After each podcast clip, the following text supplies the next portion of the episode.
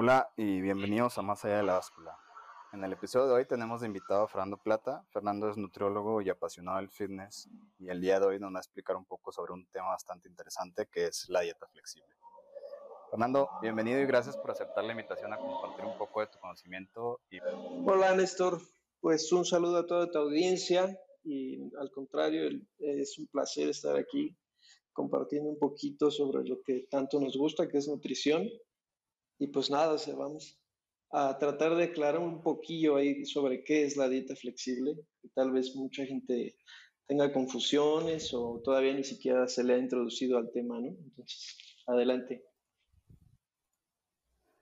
Va, que va, Fernando. Bueno, entonces, antes de empezar ya de lleno con el tema, me gustaría que nos platicaras un poco sobre ti, cómo empezó toda tu pasión por la salud, la nutrición y todo lo que es el fitness. Ah, ok, está súper. Mira, este, pues realmente desde que yo empecé la carrera, que fue como a los 18 años, yo ya era un apasionado del entrenamiento, de fuerza, de hecho desde antes. Mi historia con las pesas empezó por ahí de la secundaria, creo. Eh, mi papá tenía unas pesas y yo, eh, pasando de primaria a secundaria, empecé a agarrar esas pesas y de ahí ya nunca volví a soltar unas pesas. De ahí el entrenamiento pero la verdad es que toda mi adolescencia, toda mi, mi juventud prácticamente hasta la, hasta la universidad, me, nunca me pasó por la cabeza la, la alimentación, realmente jamás le tomé importancia. Ya posteriormente, cuando estaba en la carrera, volteé a ver hacia atrás cómo fueron mis hábitos y digo, wow, o sea, no hacía nada, nada, nada, nada, nada bien, ni una sola cosa. Entonces, eso me choqueó un poco, pero bueno, eh, las pesas siempre, la alimentación. Una vez que, bueno, ¿por qué me decidí a entrenar, a entrar, perdón, a la carrera de nutrición? La verdad, si, les soy honesto a todo tu público y a los que nos escuchen y que me conozcan, la verdad yo entré pues por mero azar. Realmente en mi época de prepa nunca tuve así como una gran eh, vocación por nada en específico. Volté a ver la nutrición porque lo único que me llamaba la atención más o menos eran los servicios de alimentación, eh, todo lo que es comedores industriales, restaurantes y demás. Entonces, por ahí yo en el plan de estudios vi que había algo de eso y dije, bueno, por aquí me voy a ir. Ya durante la carrera, pues la verdad es que al entrar me apasioné mucho por todo lo que era la nutrición clínica y demás, toda esta parte de hospitales, pero no, jamás, realmente cuando empecé a hacer las prácticas, a tener la realidad de lo que es la nutrición clínica, clínica aquí en México, no sentí una gran pasión por lo que es actualmente. tal vez la idea de lo que puede ser la nutrición clínica es muy padre, pero en la actualidad no se desenvuelve como debería de ser, o al menos no en todos los, todos los lugares, ¿no? todos los hospitales y lugares que podemos encontrar un nutriólogo clínico. Y ya posteriormente, eh, la verdad es que nutrición deportiva llegó más tarde en la carrera, por ahí del sexto, séptimo semestre, si no me recuerdo. Y pues hice un clic, porque yo, como te digo, siempre, desde siempre me gustó el entrenamiento de fuerza y otros tipos de entrenamientos. Entrené fútbol, entrené box, así. Siempre he sido muy activo en ese aspecto. Entonces, pues claro, al entrar de lleno en esa materia, dije, esto me llama bastante la atención. Ya después sobre la marcha, terminando la carrera, dije de lleno, de una vez, así como vamos, nos vamos por la maestría de nutrición deportiva y ahí se me abrió un panorama mucho más amplio de lo que puede ser un nutriólogo para un atleta, para un deportista. Y ahí hice clic y ahí me quedé. ¿Cómo ves? Wow. No, pues yo creo que la mayoría de nosotros, o los que al menos son apasionados de, nutrición, el fitness, yo creo que, o lo que he visto es que generalmente uno empieza entrenando y obviamente pues uno se entrena, le pega, pero realmente no voltea a ver lo que, lo que le mete al cuerpo, ¿no? Uno cree que, que lo más importante es devastarse en el gimnasio y, y ya cuando uno entra a la nutrición ve cómo, yo creo que te cambia todo el panorama al ver cómo todo lo que le metes al cuerpo se, no, se transforma, ¿no? Te, te apoya en todo, suple, suple el entrenamiento, cómo duermes, cómo vives, cómo te sientes, la energía que tienes. Y como dices, te, cambia todo, es un mundo totalmente diferente. Sí, o sea, la verdad es que cuando te das cuenta de, de qué tan diferente es alimentarte para un objetivo específico, en este caso hablando pues de cualquier deporte, el rendimiento que quieras buscar, alimentarte para ese objetivo, sabes que es un antes y un después. para mí es como caminar a ciegas. Eh, la parte de entrenar sin alimentarte bien es caminar a ciegas, porque pues siempre hemos escuchado este dilema de entrenamiento, nutrición y entrenamiento 80-20, 50-50, lo que sea. Realmente o sea, en el contexto más profundo en general es 50 y 50 siempre, porque no puede estar una cosa sin la otra, pero en la realidad yo creo que es más sencillo para la gente y para todos en general eh, entrenar bien o entrenar y echarle ganas, porque pues sí, o sea, el entrenamiento despierta cosas muy positivas en ti, pero estar a dieta no es tan sencillo, no es tan sencillo, entonces tomar la importancia de la dieta para un rendimiento, para un objetivo específico, sí te cambia bastante.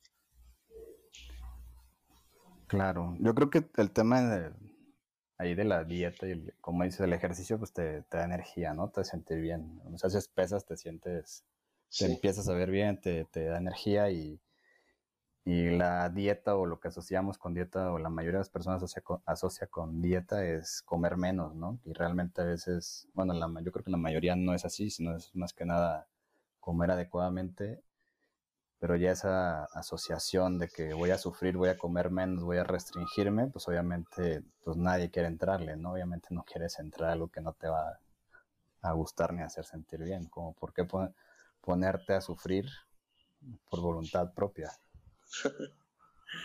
Sí, sí, es algo que yo de, entrada casi creo que siempre entré con esa mentalidad a, desde el inicio de mi carrera. No entendía por qué tenías que sufrir una dieta yo empezaba a entender las cosas, las materias, y decía, es que a lo mejor el concepto que tenemos de dieta no es, no es el que nos han vendido como sociedad en general. Alguien con, con conceptos pues, generales sobre una dieta siempre tiene esa concepción de, una, de un sufrimiento. Y yo decía, no lo veo por dónde puedas yo sufrir, o con todo lo que veo que se puede hacer en una dieta, no tendrías por qué sufrir, pero realmente, como tú bien dices, la gente ya viene con esa idea preconcebida y pues no hay por dónde hacerlo, ¿no? Hay que empezar a educar a la gente para que eso cambie.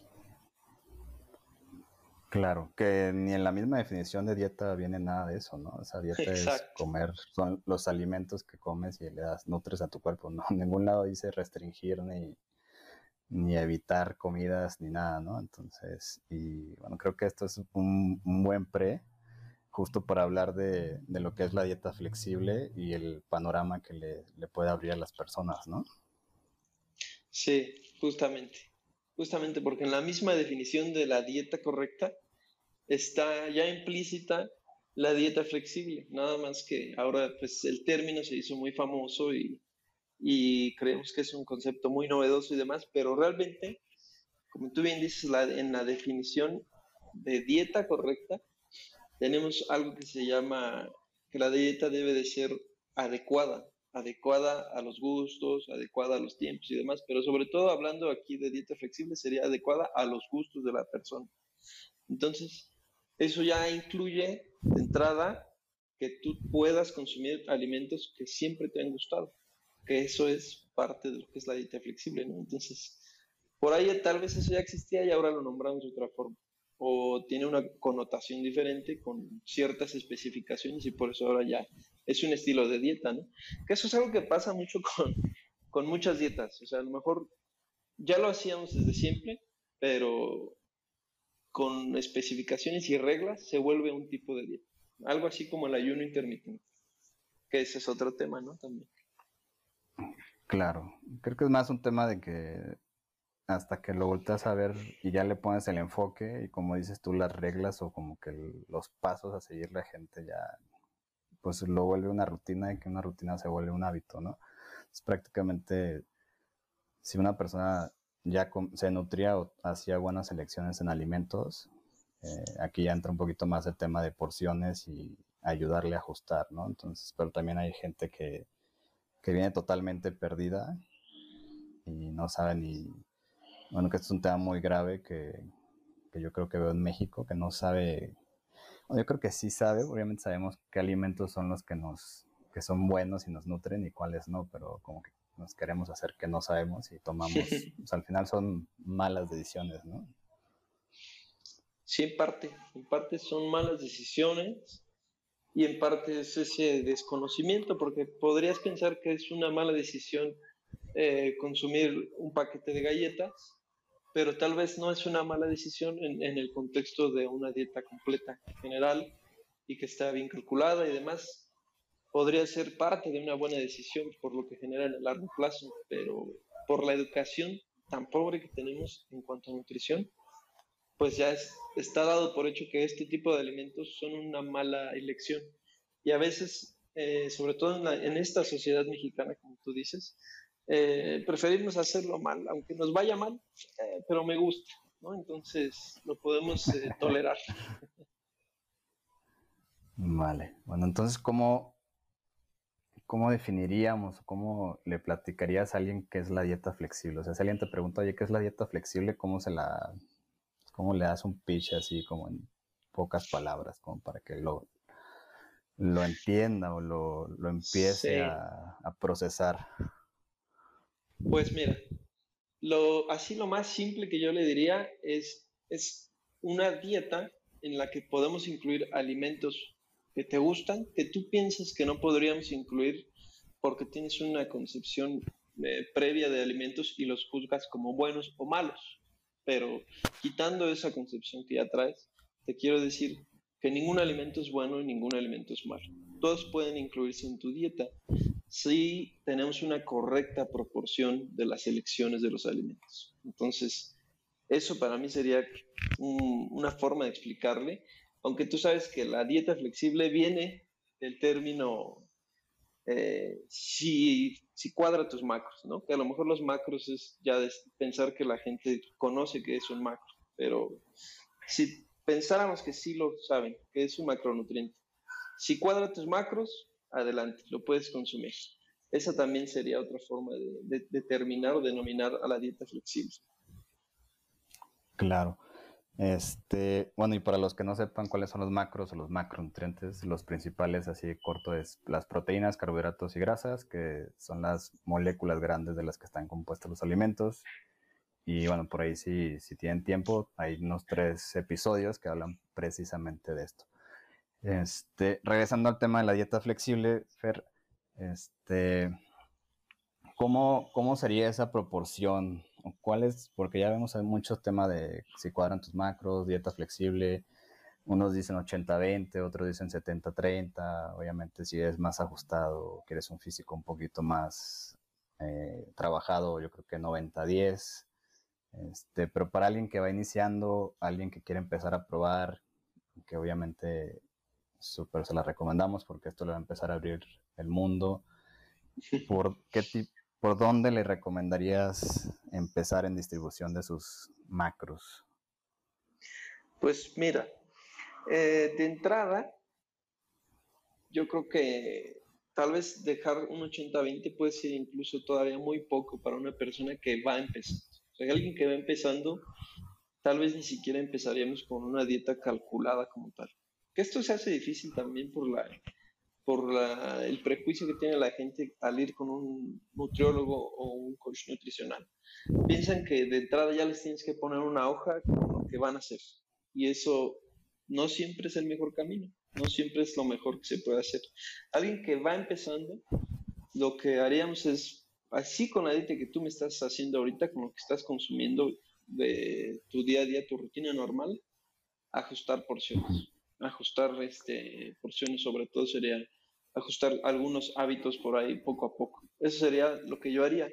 Y alguien con un poquito ya más de experiencia que quiere agarrar este, la cosa más en serio, sí, como bien dices, el 80-20 sería el, el, rango más alto en el que podíamos trabajar. a lo mejor la gente no lo sabe o sí lo sabe, no, no, todos, pero la dieta flexible fue propuesta, o el si cuadra tus macros, fue propuesta por el doctor Lane Norton. Y como decíamos, cuando alguien propone un estilo de dieta es porque le pone reglas. Y sus reglas son esas. El 80-20 es el máximo. El 80% de tus calorías totales para alimentos limpios de alguna forma, por llamarlos de alguna forma. y el 20% para alimentos eh, basura o trash, junkie, no sé cómo lo podamos decir, pero que normalmente no estarían en una dieta. Yo les digo alimentos nutritivos y alimentos divertidos al 20%. Ándale. es una este, buena creo forma. Que, creo que la, la, forma en que parafraseamos o decimos las, las cosas son bastante importantes, ¿no? Este, como dices bien, no hay alimento malo ni alimento bueno, solo depende cómo lo utilices, ¿no? Este, sí, totalmente. Regresando un poquito, este, me encanta, me encanta cómo, la línea base, como comentas, de dónde partir para alguien que va empezando. Este, super, es muy sencillo, obviamente. Eh, yo creo que aquí es importante recabar que, que hay que hacer un log de comidas porque a veces no somos conscientes bien de lo que estamos comiendo, ¿no? Entonces, partiendo de ese log de comidas, analizando lo que comemos, realizar pequeños ajustes eh, en incrementos pequeños, obviamente lleva buenos hábitos. Pero aquí, yo obviamente tú que trabajas con mucha gente, eh, o al menos lo que yo he visto y me han contado otros, eh, muchas, bueno, la mayoría de las personas llega con, este, dame una dieta, quiero perder peso ya en 30 días. O sea, ¿cómo les cambias ese chip para que realmente empiecen en este enfoque que tal vez puede parecer más largo al inicio, pero obviamente tiene mejores resultados también? Sí, pues básicamente con educación. Si, tú te das cuenta, eh, entre más sabe una persona o más es consciente, sobre todo en estos temas de alimentación, cuanto más consciente eres de lo que estás haciendo, más sencillo se hace, más sencillo se hace el camino. Y en este sentido, el, educarles eh, que una dieta de un mes muy agresiva, con un déficit calórico altísimo, eh, lo único que va a hacer es el que pierdas masa muscular, más de la que deberías en un proceso normal, en un proceso bien cuidado, que pierdas muy poquita grasa, sí que bajes muchos kilos, a lo mejor por, pues, sobre todo se le explica que no todo es grasa, que no todo es este, lo que el objetivo que él quiere tener, es mucha pérdida de agua, mucha pérdida de, si es una dieta cetogénica o muy baja en carbohidratos, mucha, mucha pérdida de glucógeno muscular, y toda esta parte que realmente no se va a reflejar en un cambio estético, que es lo que la mayoría de las, de las personas buscan. Entonces, con esa parte de educación, al hacerles ver esa parte, ya les queda como un poquito más claro ese asunto y dices, bueno, lo voy a hacer en largo plazo.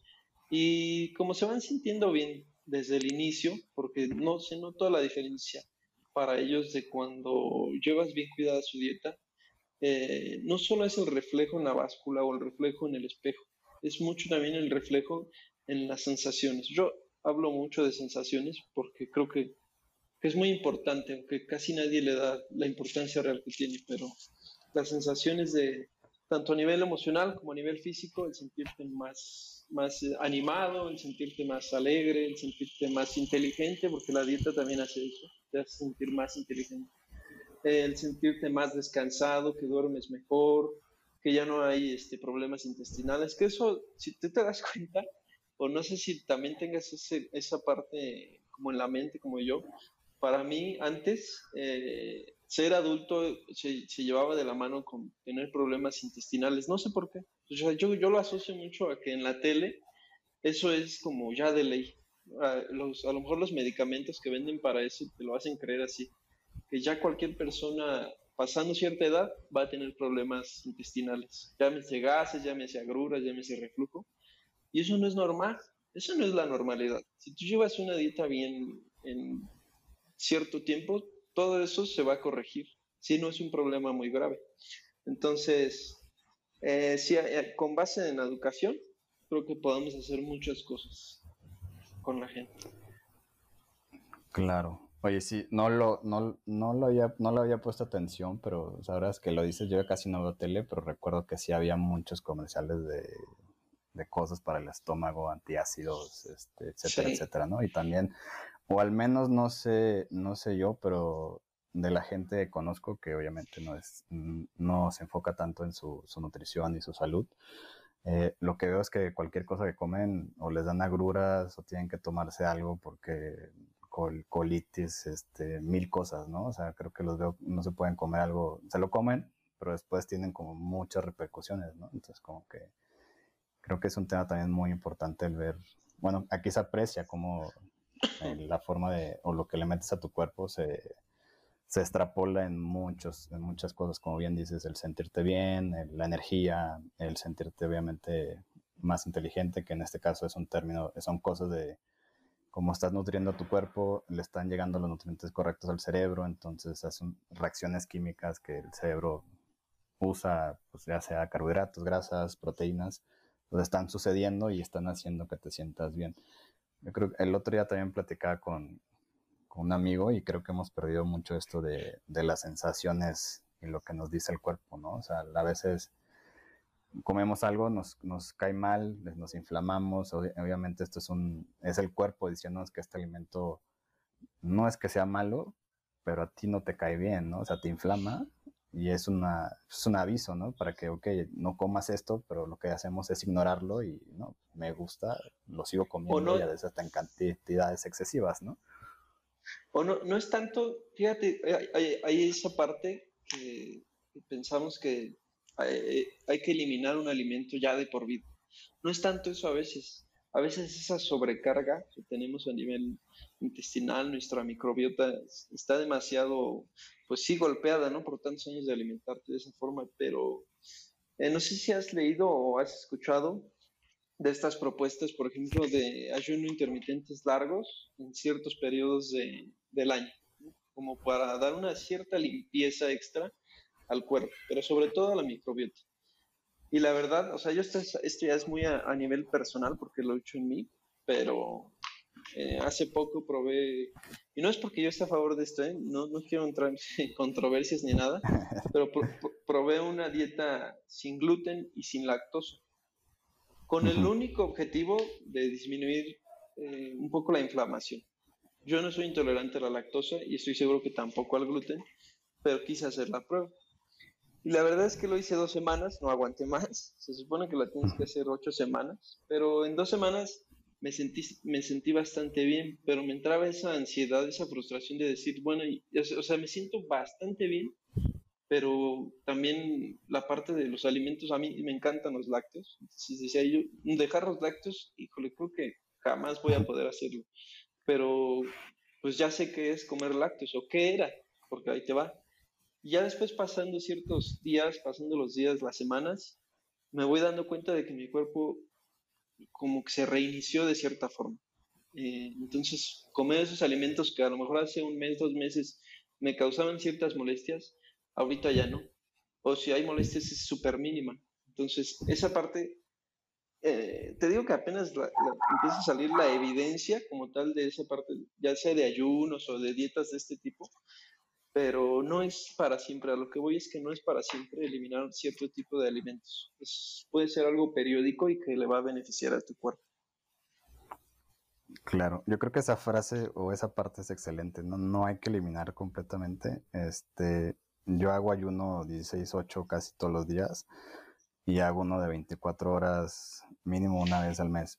Justo para eso que comentas, ¿no? Para darle un reset a, a mi, a mi flora intestinal este, obviamente yo lo probé, no es que lo recomienda a todos, yo lo probé en mí, fue algo que, una por conveniencia, el 16-8 me funciona mucho y yo me sentí bastante bien, ¿no? Entonces, también tuve un momento en que hice la palio, que fue justo lo mismo, ¿no? Quitar gluten y lácteos, este era cuando era súper fan de CrossFit, este, bueno, todavía me gusta, pero ya no lo practico tanto. Y lo que es lo que descubrí ahí fue que igual, como dices tú, ¿no? Los lácteos, aunque yo también soy muy fan, me inflamaban un poco y también, pues no el gluten, pero las pastas también me inflamaban un poco, ¿no? Y al final yo creo que obviamente tampoco pude vivir sin, sin pasta ni sin lácteos y la decisión fue incluyelos moderadamente, ¿no? Este, para obviamente que no te inflames así muy, muy cañón, ¿no? Que mucha gente ahorita vive inflamada y no lo sabe también. Sí, o piensa que, como decíamos, que es algo normal, que estar inflamado todos los días es normal. Y no es normal. Totalmente estoy a favor de que no es normal. que cuando hacen ya cambios un poco más saludables, también mucho del peso que pierden es eso, ¿no? Estaban inflamados y empiezan a desinflamarse y a sentirse mejor. Que a veces lo toman como que perdieron mucho peso, pero pues prácticamente era una de las tantas variables que mencionaste hace rato, ¿no? Así es, sí, es así. El estar inflamado todo el día que piensas que esa ya es tu estructura normal, pero no la es. simplemente un cambio de hábitos, de elección de alimentos y listo, ya perdiste según tú 5 kilos, pero realmente pues, simplemente es la inflamación abajo y ya. Claro. Oye, ¿y qué ventajas trae este enfoque, pues un poquito más psicológico y mentalidad? Porque mucho, pues hacer una dieta o estar, perder peso en, en papeles, se puede decir que es fácil, pero lo difícil es siempre la implementación, ¿no? Entra mucho el juego mental y, y cómo se siente uno y la vida, todos los obstáculos que te pone. ¿Cuál es la diferencia entre una dieta flexible a una dieta extrema o rígida? Pues mira, yo creo que esa parte que tú, que tú dices, la parte psicológica, entra mucho en juego aquí. Porque tú sabes que una dieta, pues, bueno, es que hay mucho contexto en esto. Em, de entrada, sabemos que el, hay un alto porcentaje de deserción a las dietas, hay un alto porcentaje de falla con nosotros, eh, coaches, nutriólogos, todo, el que sea así, el, más famoso hasta el, el menos famoso, el que tú quieras, tiene un alto porcentaje de falla. Y es precisamente porque en el largo plazo, pues casi nadie puede llevar una dieta por toda la vida, eh, a menos de que cambies tus hábitos. Entonces, lo que nos lleva a esta dieta es a tener una adherencia un poco más larga, que aún así déjame decirte que no es, tampoco el cambio es así súper espectacular. A lo mejor una persona te aguanta en una dieta seis meses con este tipo de enfoque y con una dieta normal o clásica o limpia te aguantaría uno o dos meses a lo mucho. Entonces, si hay un cambio, yo creo que empieza a, como a formar, te da tiempo para que la gente empiece a formar hábitos. Eso es lo, su gran ventaja en mi, forma de ver las cosas. Te da tiempo para que la gente empiece a formar nuevos hábitos, porque ya con seis meses de estar haciendo algo, pues algo entiendes, ¿no? Algo, algo captas, algo, aunque sea de manera intuitiva, si es que tu nutriólogo o coach no te, no te educan de la manera correcta, pues algo captas de manera automática, pues sí, por el simplemente, por el simple hecho de hacer las cosas, te vas dando cuenta cuál es el, el manejo de tu cuerpo, porque esto también nos lleva a otra parte, que es otro tipo de dieta, que es la dieta intuitiva, que ese es otro tema también, pero va de la mano. Yo creo que para hacer dieta intuitiva, primeramente tienes que tener una base de educación y de hábitos para poder llevarla a cabo, porque pues actualmente no tenemos nuestra intuición. Si tuviéramos nuestra intuición con respecto a los alimentos bien, pues no tendríamos tantos problemas de obesidad y demás, ¿no crees? Claro, aquí en este tema de la dieta intuitiva, yo creo que algo que he visto y sigo viendo, y no sé si te ha pasado, este, yo usualmente estoy muy a favor de, los macros y contar este, los alimentos, pesarlos, porque creo que nos regresa algo que perdimos y que a muchos no nos enseñaron de chicos, ¿no? O sea, no sabemos realmente cuántos son 100 gramos de pechuga de pollo y aparte nosotros como cultura mexicana, este, o al menos no sé tú, la, lo que nos enseñaron es te acabas lo que está en tu plato, ¿no? no es, yo creo que perdimos ese, esa parte de saciedad, de que ya estoy lleno, porque pues la frase era te comes todo lo que está en el plato, o sea, te lo acabas, ¿no? Y seguimos, o sea, si no, si no, haces un trabajo, sigues en eso, ¿no? Yo creo que hay gente que si ve el plato con comida, aunque ya esté lleno, se lo come, o sea, porque está viendo el plato y ve que hay comida, ¿no? Sí, eso es súper importante. O sea, si hay alguien que es apenas va a tener hijos o sus hijos son chiquitos, ahí queda la recomendación, no les hagan comer de más, por favor. O sea, que el niño coma lo que tenga que comer y ya. Porque nosotros al nacer tenemos esa capacidad de autorregular nuestra ingesta. Cuando tú naces, eh, no, bueno, la, la gente que da lactancia materna, el niño no mama más allá de lo que necesita. ¿Y cómo es que lo sabe? Él lo sabe automáticamente porque tenemos receptores de saciedad, tenemos receptores que nos avisan cuándo es suficiente para nosotros. Los perdemos precisamente por eso que tú dices, que los padres, en este caso sí es totalmente culpa de, de los padres, nos obligan a comer de más, a comer más allá de nuestra llenura, de nuestra saciedad. Y eso es lo que nos lleva a perder esa brújula interna, que es bien difícil después recuperarla. O sea, incluso después de años, te lo puedo decir yo en experiencia propia y en experiencia de pacientes, así lleves mucho tiempo este, tratando de más o menos llevar una dieta, porque en el largo plazo, pues ya lo, ya lo hemos comentado ahorita, una dieta rígida, una dieta de hoja, se hace muy complejo llevarla, entonces hay que aprender nuevas herramientas. Pero aunque las tengas, va a llegar un momento en el que pierdes esa brújula, pierdes ese control, porque una vez que sobrepasas, ya no hay vuelta atrás. Es lo mismo que pasa con, igual hablando de los niños, es lo mismo que pasa con los alimentos eh, hiperpalatables, o los alimentos muy estimulantes. Cuando tú no presentas a un niño antes de los 5 años este tipo de alimentos, te aseguro, y hay estudios que lo dicen, que en su juventud, en su vida adulta, no va a ser tan asiduo a los mismos, aunque los pruebe ya después, no va a ser tan asiduo a que si se los presentas antes de los cinco años. Entonces, esa, esa parte de la brújula interna que tenemos y que perdimos está súper, digamos, desvalorada, o sea, como que no se le da la suficiente importancia, pero si hay alguien aquí de tu audiencia que tenga hijos, por favor, háganles un favor y no les den cosas de ese estilo. Y con que coman lo que quieran, por favor. Oye, ¿qué, qué, bueno, para los que nos escuchan y son padres, ¿qué alimentos, o sea, qué ejemplos de alimentos son de ese tipo de hiper, la palabra está súper. son alimentos hiperpalatables, se, se refiere a que estimulan demasiado nuestro paladar. Por eso son hiperpalatables. Alimentan demasiado nuestras papilas gustativas, perdón. Entonces, este tipo de alimentos normalmente son los que están muy cargados en azúcar, en grasa, en alimentos combinados de azúcar y grasa y de sodio sobre todo. Esa, esa combinación, eh, pues es la clave del éxito de la comida chatarra. Grasa, azúcar y sodio es una bomba para nuestras papilas gustativas y por eso se hacen, no, no quiero utilizar el término adictivas, pero por eso se hacen tan placenteras, por decir otra palabra más real, tan placenteras, por eso es que nos gusta tanto ese tipo de alimentos. Entonces, por ejemplo, galletas, pues prácticamente todo lo industrial no debería de ser presentado para un niño de menos de 5 años. Y, eso que este tipo de alimentos la industria lo ha hecho precisamente para esa población, ¿no? Y debería de ser, en mi cabeza, está prohibido, o sea, por ley. Ah, pues apenas salió en, Oaxaca, ¿no? Fue muy sonado la semana pasada. Prohibida la venta a niños de este tipo de alimentos.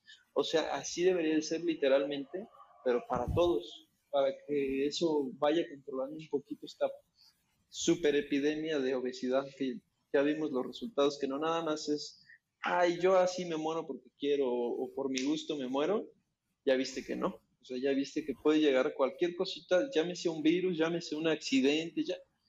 Una persona obesa tiene mayor probabilidad de morir por cualquier causa.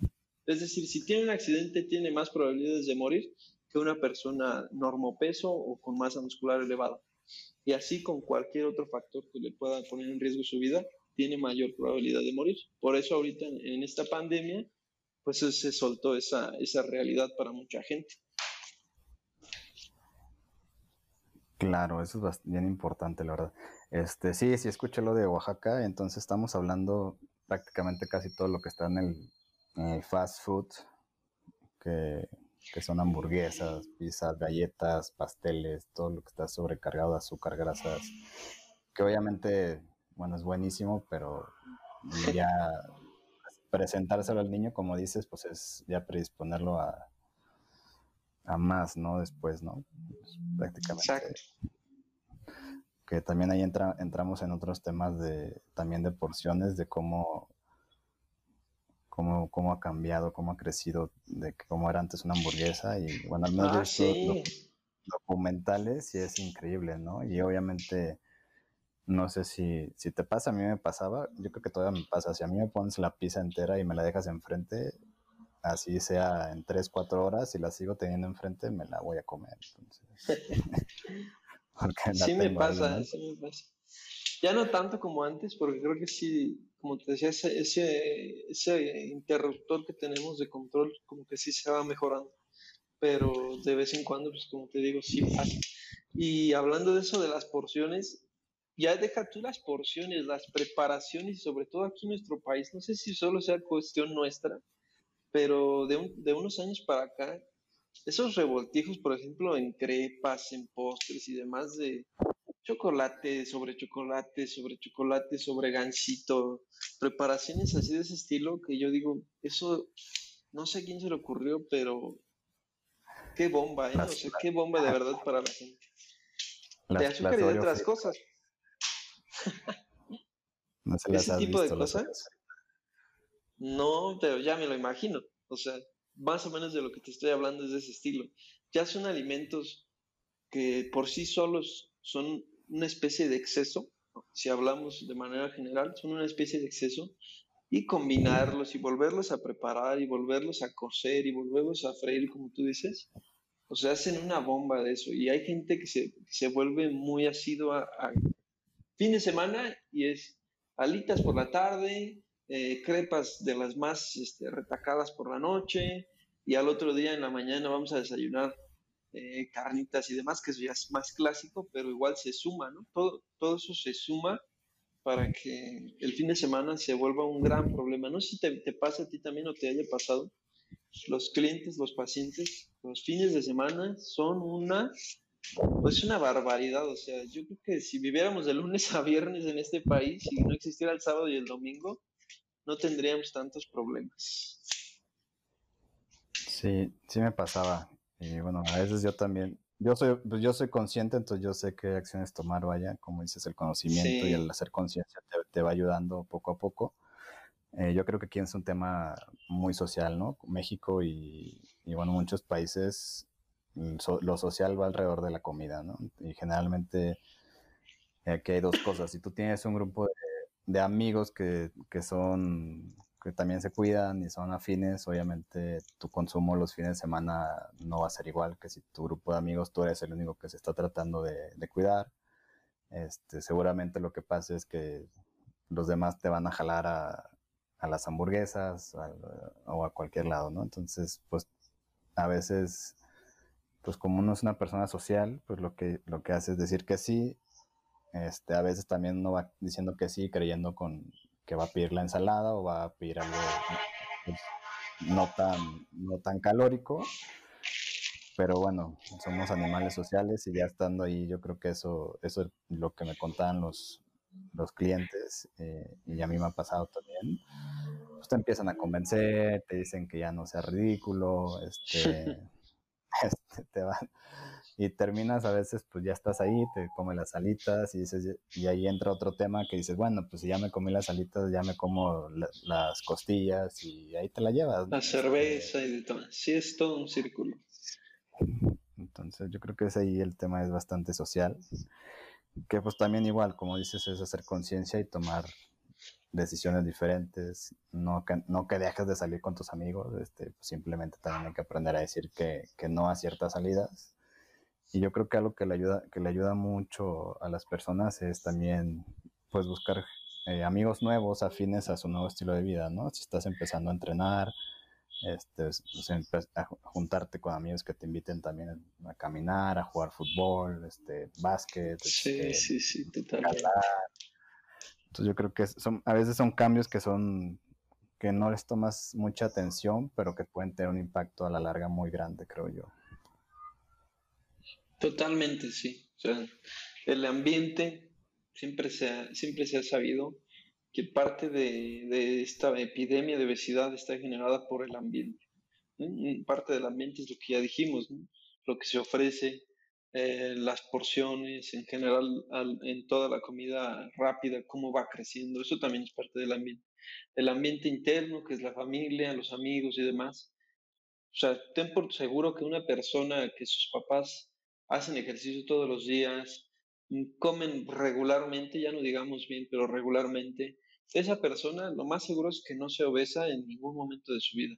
O, es más probable, ¿no? ¿no? No tan seguro a lo mejor, pero sí es más probable que no se obesa a lo largo de su vida y que tenga más salud. Entonces, sí, esa parte de la mente es totalmente importante, es algo que a lo mejor no siempre volteamos a ver, pero que si pudiéramos controlarlo de cierta forma, con cuestiones como las que comentas, cambiar un poco, tal vez no vas a dejar de ser amigo de tus amigos, pero sí empezar a incluir nuevas actividades, ser tú el que propone, sabes que hoy vamos, vamos a echar un partido de básquet, ¿no? como cuando éramos niños a lo mejor, o vamos a correr, o vamos a jugar fútbol, cosas así, ya van cambiando un poquito el asunto en el largo plazo. Hablando un poquito del tema de porciones, este, ¿cómo podría empezar alguien? O sea, ¿cómo puede empezar alguien que todavía no tiene tanta idea de la, de la nutrición, pero quiere hacer un poquito de cambios, ya sea ajustes a lo que actualmente está comiendo, no sé, bueno, algo muy simple que yo siempre les digo es, bueno, pues, cambia la coca por, cosas light y luego después de lo light pasa a aguas y algo más, más natural. Pero ¿qué otros ¿En qué, otros lados podría ponerle enfoque a alguien que quiera hacer un poquito de cambios en su forma de comer? Sí. Uno, uno como bien dices, ese cambio eh, gradual entre alimentos, pues que son un poquito más de riesgo a lo mejor, un cambio gradual hacia algo más natural. Ese es uno y está súper bien y creo que la gente lo entiende bastante. Nada más que a veces pues no, no les da por hacerlo, pero eso es muy claro para la gente. Otro es eh, el, eh, ¿cómo se dice? Asemejarles, educarles al, plato del bien comer, pero de una, de una, forma más rápida y sencilla, ¿no? O sea, tú tienes tu plato, mitad del plato va a ser vegetales, un tercio de tu plato va a ser proteína y un tercio de tu plato van a ser cereales. Llámese arroz, pasta, tortillas, lo que tú quieras. Y esa es una forma muy efectiva que tengo por seguro que si lo hicieran así al 100%, tendrían resultados.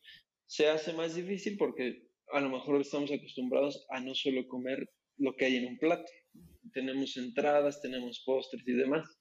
Pero esa primera parte puede hacerle mucho bien a gente que trae hábitos muy malos. A lo mejor a alguien que ya está, ya lleva más tiempo llevando dieta, entrenamiento y demás, pues no le hará mucho cambio. Pero alguien que trae muy malos hábitos, ese simple paso de consumir más vegetales en proporción que todos los demás alimentos, consumir suficiente proteína, un tercio de tu plato que sea proteína, con eso ya ganas bastante. Porque automáticamente, ya sin que tú estés contando ni demás, te vas a sentir más saciado, te vas a sentir más pleno y vas a empezar a sentir esa, esos beneficios de consumir vegetales. Pero fuera de eso, algo muy general también podría ser este, si estás consumiendo, hay gente que consume dos, tres panes al día, ya, llámese panes, llámese bolsitas de galletas, bolsitas de papas, pues consume una. O sea, ponte un límite en, en, estos alimentos. Esa también es otra gran estrategia que pueden empezar a hacer. A lo mejor no dejas de consumirlo, pero si te pones un límite, ya te estás ahorrando muchísimas calorías. La verdad es que casi nadie necesita como tal consumir tanto. simplemente se hace por, uno por, como que te dejas ir, ¿no? O sea, ya cuando dices, pues, ya me vale todo, a consumir dos, tres, cuatro paquetes de lo que te gusta y no, no, no lo piensas, pero ya que te haces un poquito más consciente, pues sí dices, a lo mejor con uno estoy bien, de entrada y ya después voy agarrando el paso, me motivo, me animo y empezar con algo más estructurado después, ¿no crees? Sí, que está súper bien, que algo que yo he visto ahorita en, los Oxos y así en otros lados, y que creo que es una, pues al menos una buena respuesta por las empresas grandes, que obviamente yo sé que lo hacen por vender, pero yo creo que al menos ya te da la opción, no sé si has visto que ahora está el en lugar del gansito, del mini gansito, y en lugar de los pingüinos, el pingüino chiquito, y en lugar de todo el paquete de galletas, ya hay empaques con solo tres galletas, entonces en lugar de llevarte el paquete de nueve, pues te llevas el de tres, ¿no? Porque como te decía hace rato, si yo me llevo el paquete de nueve galletas y lo abro, probablemente me como las nueve, ¿no? Por, por mucho tiempo que lleve cuidándome, aprendiendo y, y haciéndome consciente y tomando control de mis decisiones, a veces pues, es, bastante difícil, ¿no? Tienes ahí la tentación y, y dices, bueno, ya te lo comes.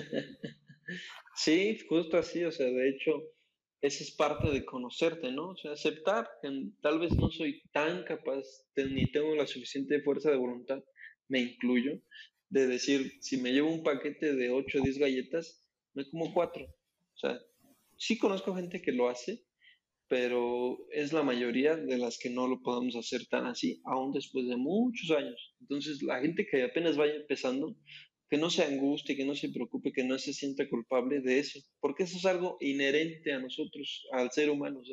De verdad se necesita una mentalidad muy fuerte y no, no quiero decir que por eso seamos débiles, ¿no? O sea, simplemente es, pues, ese tipo de personas tienen otro tipo de pensamientos, procesan las cosas de otra forma que les hace tener la capacidad suficiente. No quiere decir que uno sea débil, pero pues es inherente a nosotros que si ves algo eh, completo, un paquete completo, pues te lo vas a acabar todo. O sea, es, muy probable que pase. Entonces, que no se sientan mal, así es, eh, el más avanzado, el más este, experto, le va a pasar. Y precisamente estrategias o hábitos son las que tú dices pues no me compro el paquete más grande, me compro el paquete chiquito y así ya siento que me acabé algo y no me estoy matando ahí con, tantas calorías. Claro, que aquí entra el tema de, fuerza de voluntad, que también, la verdad, eh, leía yo por ahí que tenemos este un tope, ¿no? O sea, al día creo que alguien puede hacer seis ediciones importantes, no recuerdo bien el número, y en estos temas, bueno, hablando de comida y si tuviste un día malo, pues sin duda a lo mejor estás más predispuesto a, que si ves el paquete de galletas entero, te lo comas, ¿no? A lo mejor necesitas un poco de, de confort, de que pues, sentirte que algo salió bien y pues obviamente aquí entra todo eso y yo creo que aquí lo importante es, como dices, no sentirse mal. A todos les pasa, eso es muy importante. siento que ahorita lo que se ve en redes sociales también es que la imagen de, de muchos es que soy perfecto, como 100% natural, orgánico y por eso estoy así. Pero la realidad es que sin duda alguna vez se han atascado una pizza, se han atascado un galón de, bueno, un bote de nieve. Simplemente pues eso no lo ponen en redes y mucha gente se siente culpable, ¿no? Porque quieren tener como que esa fuerza de voluntad que, que creen que, que, los demás tienen y cuando crees que se te fue el control, pues te sientes mal y entras en ahí en un ciclo también psicológico negativo. Sí. Y no, no está padre, ¿no? Yo creo que es muy importante poner la realidad que, como dices, hasta el más avanzado le pasa, ¿no? Este, por muchos años que lleves, algún día hay algo que, algo que te gusta mucho que sin duda te lo vas a, atascar algún día, ¿no? Yo creo que todos tenemos algo que nos gusta mucho y, y va a pasar, ¿no? Sin dudas, o sea, sin dudas a todos o a la mayoría de nosotros nos, nos ha llegado a pasar y nos va a pasar. Y a lo mejor me tachan de, pues no sé, de, promover malos hábitos, o no sé, porque hay gente que de verdad cree que por decir estas cosas ya estoy, estamos incitando a que la gente se haga floja o que, que no dé el 100%. Y pues no se trata de eso, o sea, como dije, hay gente que sí puede y hay gente que no puede, por más que le quieras motivar, por más que le quieras hacer eh, creer que sí puede, ah, simplemente no se va a poder. Y hay que entender eso. Y si entiendes eso, si es parte de donde nace la dieta flexible. El entendimiento de que hay gente que no va a poder con una dieta 100% limpia. Por muchos beneficios que tú creas que tiene, por muchos beneficios que realmente te pueda dar, no, no es posible, no es, en el largo plazo no es posible llevarla para mucha gente. Claro, no, y, los que pueden, pues la, pues, la verdad que, qué padre y felicidades porque se necesita un esfuerzo increíble y, bastante conocimiento, trabajo. A veces lo que pasa es que te digo que en las redes sociales lo ponen muy fácil, sí. pero al final de cuentas no conocemos, como tú decías también hace rato, ¿no? Si los papás de esa persona eh, este, le enseñaron buenos hábitos, eh, a cómo comer bien, este, no, no, le atascaron el plato, entonces fue una persona que en su vida, durante más de al menos 20, 18 años, pues aprendió buenos hábitos que ahora los muestra como si fueran muy fáciles, pero realmente no se ve todo eso que hay detrás, ¿no? Es muy, a veces no vemos todo eso que está de fondo. Sí, sí, sí, sí. Todo ese contexto previo personal de la persona importa mucho. O también los deseos de la persona. Sí, claramente mis respetos para todos este, todas esas personas, porque lograr eso no es tan sencillo, pero a lo mejor tienen su objetivo eh, marcado por un, un, deseo muy personal de ser alguien, a lo mejor en el mundo del fisicoculturismo, del mundo del modelaje fitness, yo qué sé, ¿no? Todo, todo este, este mundillo que, que se basa en la apariencia y que pues está bien, o sea, si tú quieres perseguir ese sueño, adelante, está excelente. Que conlleva esos sacrificios, pues los conlleva, pero no todos nos vamos a dedicar a eso o no todos este, los que te lleguen a la consulta pues van a, van a estar buscando eso también. Entonces hay que entender las dos partes. Sin duda. Oye, me voy a regresar un poquito al tema de hace rato de las porciones. Este, Yo creo que voy a, a, meter un tema donde hay una población muy, muy golpeada que siento yo. Este, yo, yo también trabajé mucho tiempo en oficina. Y bueno, hace rato el tema de que decías, ¿no? Que aquí estamos acostumbrados a la entrada, el plato fuerte, el postre. Y creo que pasa mucho en las empresas que obviamente tienen comedor interno y yo lo veía mucho, ¿no? Que tienen, tienen la sopa, sopa pasta, y luego tienen la entrada, luego tienen plato fuerte, luego tienen la opción al postre, y aparte puedes agregarle el arroz, y aparte ya pediste la sopa, entonces llevas doble, dobles tres, tres carbohidratos en una sola comida. Este, y bueno, creo que eso también es un tema muy, muy importante, que no sé qué consejo les puedas dar a, ahorita la mayoría está home office, pero en algún momento si regresan a la oficina, obviamente seguirán teniendo que enfrentarse a su, a su comedor o empezar a preparar su comida, ¿no? Que eso es otra, otra opción. Sí, sí, está, sí, también lo he vivido, no, no en carne propia, pero sí hay muchos pacientes que, que llevan ese estilo de vida y pues hay que adecuarse a, ¿no? Uno es si tienes la fuerza suficiente de voluntad para, de voluntad suficiente, perdón, para, para no incluir póster, para no incluir este, una entrada que sea a base de carbohidratos, pues adelante, ¿no? Esa sería la, la opción ideal, porque pues no tiene sentido. Ya, ya en tu comida, en tu plato principal vas a tener carbohidratos. Agregar más carbohidratos antes y luego al final a lo mejor es una forma de comer que nos hemos inculcado, pero no es lo más ideal. Sobre todo, bueno, estoy generalizando, porque habrá, habrá quien sí necesite tantos carbohidratos, pero eh, específicamente hablando de la pérdida de peso, pérdida de grasa, pues tal vez no sea lo más ideal, y no porque los carbohidratos sean el malo del cuento, sino porque son muchos alimentos que a la mayoría de las personas no les van a caber o les van a quitar muchos mucho de sus demás comidas, ¿no? Entonces, cuadrar eh, la mayor cantidad de carbohidratos para una sola comida, ahí sí no le veo el sentido, porque en las demás vas a sufrir. Entonces, uno, tener la fuerza de voluntad. Dos, eh, hay menús especiales.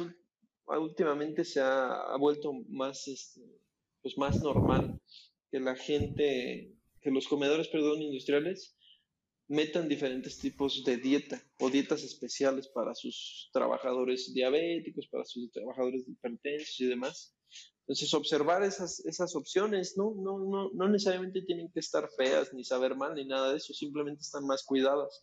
Y a lo mejor lo que tú podrías considerar un, un, un tiempo de comida light en algún restaurante, ya te lo están sirviendo ahí en tu, en tu comedor y tú por no ver la opción, no le das este, la oportunidad, ¿no?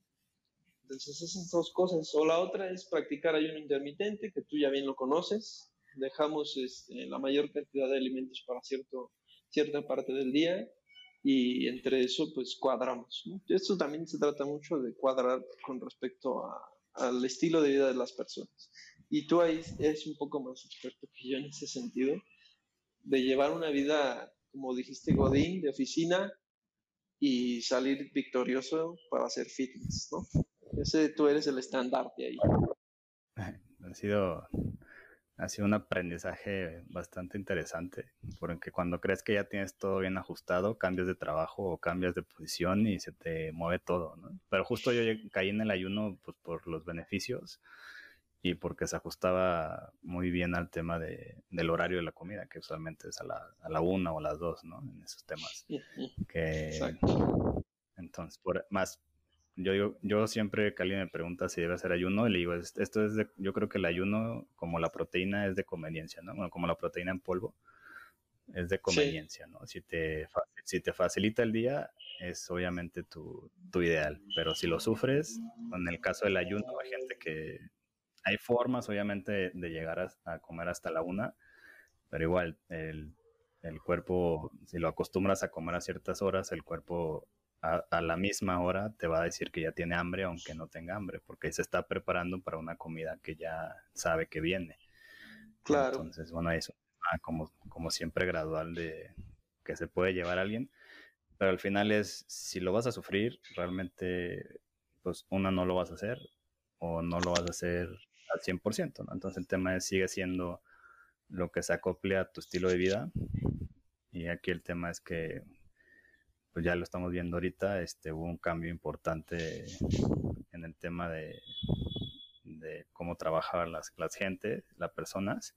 De la oficina ahora todo está en, en la casa y obviamente muchos también que estaban en al menos en buen estado físico, pues sufrieron porque se intervinieron muchas cosas, ¿no? En tanto psicológicas como temas de, preparación ambiental, este, pues entrenamiento, no, no puedes ir al gimnasio, tienes que ver cómo entrenas en casa, que no es lo mismo que ir al gimnasio, entonces, y yo creo que muchos, les, o al menos a mí, hasta yo, yo lo pasé, me llevó al menos un mes y medio, dos, reacoplarme, pero obviamente yo ya con el conocimiento sabía qué pasos tenía que hacer, pero igual tuve días que sin ganas, ¿no? ¿no? tenía ganas de entrenar porque no quería entrenar en casa, este, pues quiere salir y igual, ¿no? Este, comida un poquito de más por, pues ahora sí que por estar aburrido, este, y en lugar de, tomar las medidas que, sé, pues me dejé llevar, ¿no? Entonces, pero igual,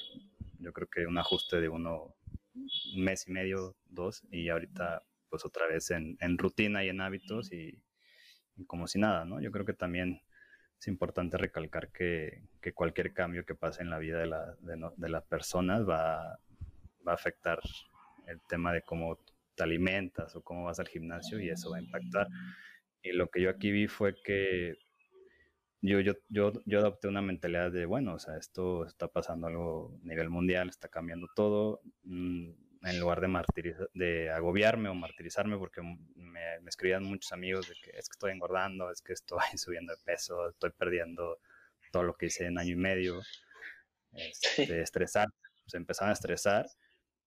Y lo que les dije, bueno, es que hay, que hay que recambiar, obviamente, el objetivo, por si tenías un objetivo, yo estaba en el objetivo de aumentar músculo, y obviamente está comiendo mucho, entonces lo que dije, güey, pues ya no puedes seguir en ese objetivo porque no tienes el, no estás entrenando igual, no estás yendo las mismas horas al gimnasio, este, necesitas cambiar mentalidad y lo que hice fue, bueno, voy a enfocarme un poquito en mi movilidad y, y, ya lo que hice fue comprar un programa que incluye yoga y ahorita estoy muy enfocado en movilidad y me, ya con ese cambio de enfoque, pues me la, me la estoy pasando eh, bien. Ya sé que cuando me toca yoga me divierto, pues algo nuevo, no tan nuevo para mí, pero para mi cuerpo es nuevo, entonces hay, es como que un, cambio y eso ayuda bastante, ¿no? Entonces aquí es bastante ese tema, ¿no? Adaptarse continuamente y pues, enfrentar los cambios que nos va a poner la, la vida, porque es no se puede, como decías, estar a dieta perfecta los 365 días, ¿no? Exacto. Exacto, eso, eso hay que tenerlo bien en mente, porque las fallas van a estar y no es porque a mí me guste fallar o porque les quieras echar la sal ni nada eso.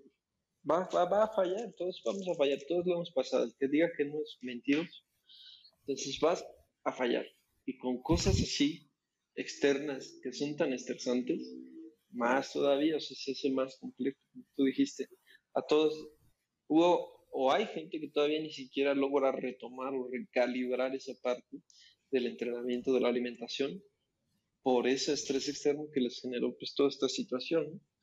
Yo, igual que tú, o me tomó dos, tres meses más o menos ahí retomar el asunto, porque de verdad que para mí el gimnasio era un ritual de todos los días. Y así como yo estoy seguro que mucha gente lo está viviendo.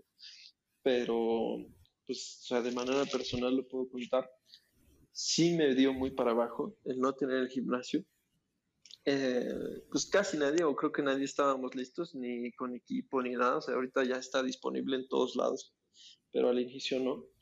Entonces, tener esa capacidad de resiliencia que siempre en todos los aspectos de la vida va a ser importante, eh, es importante.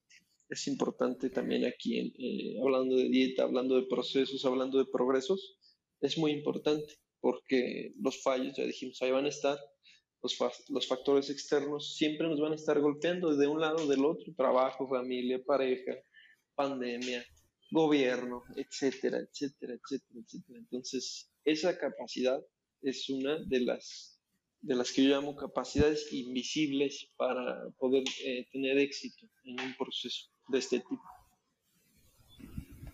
Sin duda. Y creo que aquí entra también un punto muy importante, ¿no? Este, no sé, no sé si también lo veas, pero al menos yo lo que noto que es como, no sé si es cultura de sociedad de, mexicana, pero nos cuesta mucho pedir ayuda, ¿no?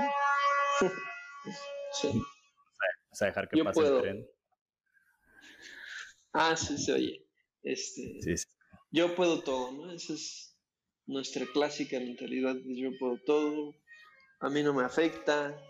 Eh, vaya, o sea, digamos un poquito jugarle al macho, que no sé si sea el, término correcto, pero eso es parte de, sobre todo a nosotros los hombres, digo, no, no, no veo tanto esta actitud en mujeres de, porque ellas, pues sí, o sea, no tienen reparo en decir, Ay, ya estoy engordando, o hasta exageran un poquito también esa parte, ya estoy engordando, ya necesito ir a, ver, a, si ya tienes nutriólogo, casi siempre, ya necesito ir a ver a Fer, ¿no? Ya necesito mi rutina, ya necesito entrenar. Y uno no, ah, yo aguanto, yo aguanto, yo pase esto, va a pasar unos meses y regreso y retomo. Porque pues, no nos gusta el cambio, no nos gusta eh, recalibrar nuestros objetivos, no nos gusta toda esa parte. A mí honestamente no me gusta entrenar en casa, te lo puedo decir abiertamente, odio entrenar en casa. Yo he agarrado más ahorita el gusto de salir a correr, eh, sobre todo pues, ajustándome a los tiempos actuales, como ya dijimos, pues me paro temprano, me paro por ahí de las seis, cinco y media, no hay nadie en la calle, me voy a correr asegurándome un poquito y eso ha sido mi, mi actividad física de los últimos dos meses. Entonces, es así. Cada uno tiene sus prioridades, cada uno tiene sus objetivos, pero también cada uno tiene sus gustos y sus límites. Hay quien sí puede, hay quien sí le agarró el gusto o a lo mejor la obligación a entrenar en casa.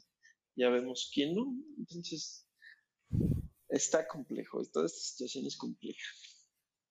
Y muchos empezaron, que la verdad esto es súper bueno, pero también es importante que, que, le pongan atención al no solo entrenar y con, con quien sea que esté subiendo los videos en Instagram, pero también ya, bueno, lo bueno es que ya cuando empiezas a, a poner la atención a tu cuerpo, eventualmente te lleva a enfocarte en lo que comes y yo creo que es un buen inicio, ¿no? Yo creo que... Sí, sí, sí, totalmente. Tanto hay cosas malas como hay cosas buenas y de lo bueno es que al menos mucha gente empezó a moverse este, y esperemos que ya después los lleve también a, voltear a ver otros aspectos de salud de, Sí, sí, eso sí me, pues digamos, la parte un poco positiva, si es que la tienen, toda esta situación, toda esta pandemia, es eso, ¿no? Que tanto la sociedad como también los gobiernos, sobre todo aquí en México, se empiezan a, voltear a ver que la obesidad es un problema muy, pero muy serio, serio, como no, no, no tenemos tal vez este, eh, la claridad de qué tan serio es hasta que lo empezamos a vivir aquí. A lo mejor no esperábamos tantas muertes, ¿no? Nosotros que veníamos con la idea de, ah, 2, 3% de mortalidad, 4% de mortalidad por, esta, por este virus y más, 10, 11% es lo que estamos viendo.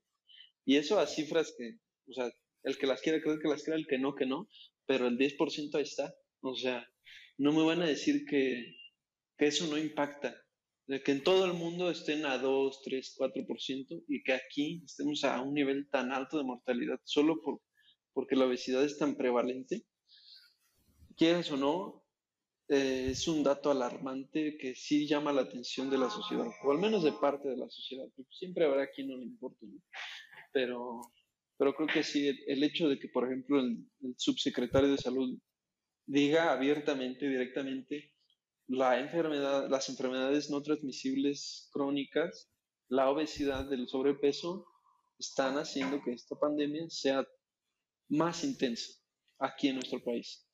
Eso creo que ayuda mucho a abrir el panorama, que, se, que se haga más conciencia de. Y sí lo he notado, lo he notado en, en, personas que pues a lo mejor nunca les vi un interés por real por llevar sus, sus planes y demás, ahora sí los veo más comprometidos, mucho, mucho paciente que regresa, que regresó después de un tiempo, que siempre hay, ¿no? Pero como que lo veo más en esta, pasa, pasando estas primeras fases de la pandemia, como que sí lo noté más. Esos pacientes que, que, regresan como con urgencia, ya sabes, como que les urge eh, empezar otra vez. sí, que les cae, el 20. Exacto. A mucha gente le cayó el 20. Es cae el 20. Yo creo que como de, de nuevo, ¿no? Este, falta de conocimiento, no, tenemos idea de cómo pues, la obesidad y el sobrepeso afecta el sistema inmune y muchas veces donde se refleja más es en, en enfermedades eh, infecciosas y respiratorias, si, si no ando mal informado. Y creo que por ahí como, bueno, usualmente no le ponemos atención a lo que hay detrás, ¿no? O sea, te da una gripa y, te tomas algo y ok, pero a veces, o al menos yo recuerdo, y de las cosas que he notado mucho de, de bueno, de mis cambios de años acá, este, yo tengo una alergia al polvo y recuerdo mucho que un, un, un, amigo me decía, güey, es que tú siempre estás enfermo, o sea, porque siempre traía sinusitis por la alergia al polvo y conforme fui cambiando muchos temas en, hábitos de salud, o sea, lo que he notado mucho es que me enfermo mucho menos y a lo mucho una o dos veces al año y cuando antes me la pasaba. Entonces, si yo me volteo a mis años atrás, siempre traía este, sinusitis o siempre andaba sonándome la nariz, siempre está enfermo y, y no está padre vivir así, ¿no? Entonces, pero era o sea, no, no la asociaba yo en esos años a que era porque, pues, un, aparte de que no tomaba las decisiones correctas en la alimentación, pues tenía un sobrepeso, ¿no? Que no era un sobrepeso muy grande, pero al final de cuentas estaba en un nivel de precaución que, que causaba esto. Sí, sí, sí, sí, permíteme, ya. Este, sí, lo comentamos y sí, como bien dices, es muy, muy notorio en, en aparato respiratorio, pero es a nivel general. La inflamación que genera la obesidad está en todo el cuerpo, está en todo el cuerpo y cualquier cosa se puede agravar simplemente por ser obeso.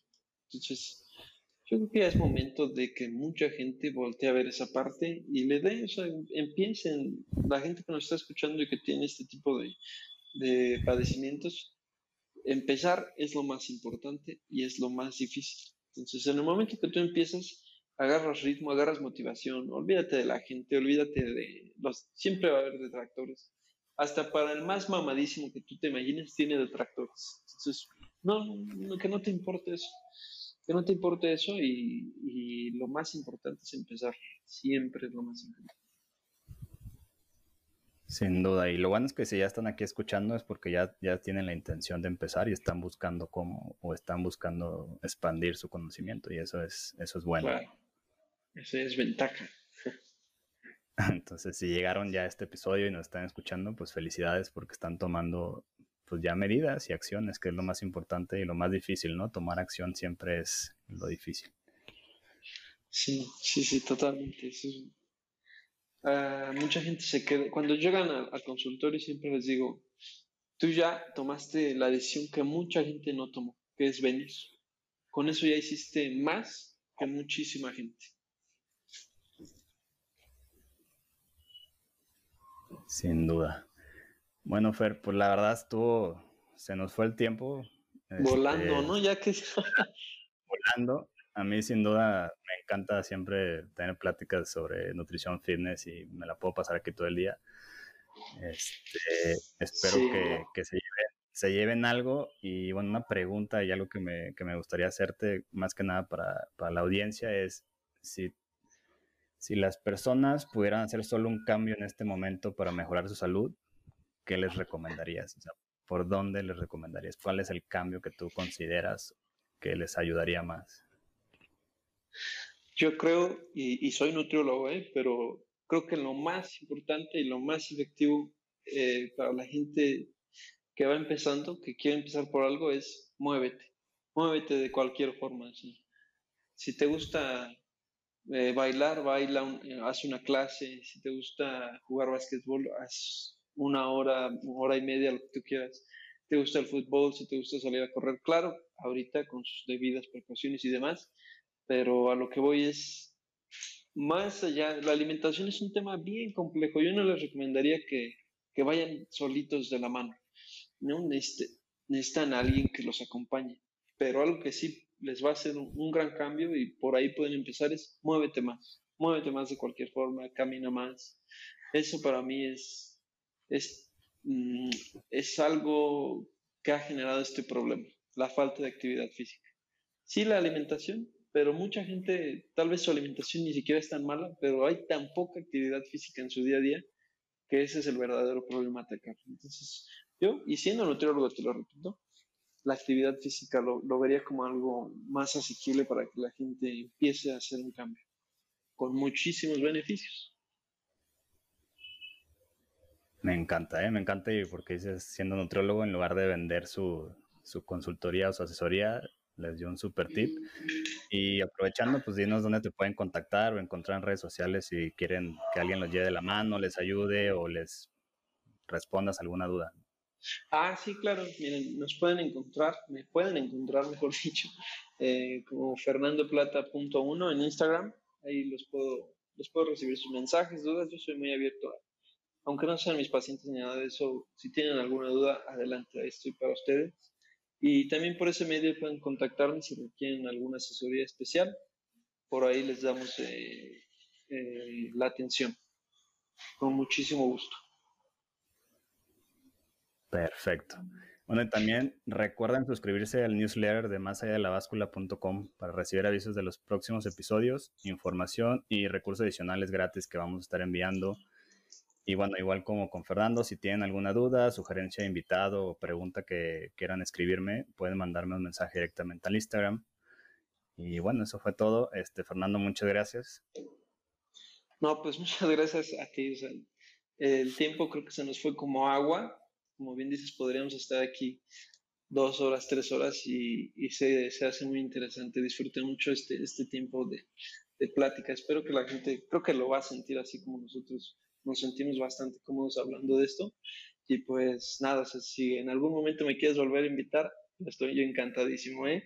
Un saludo a todos, eh, pues a mejorar, no hay de otro, vamos para adelante muchachos.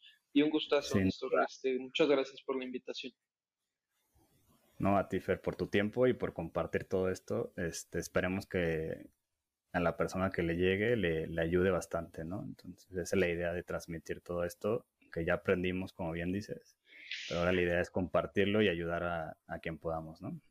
Claro que sí. Sí. Un saludote, un abrazo a todos y estamos este, a sus órdenes. Abrazo.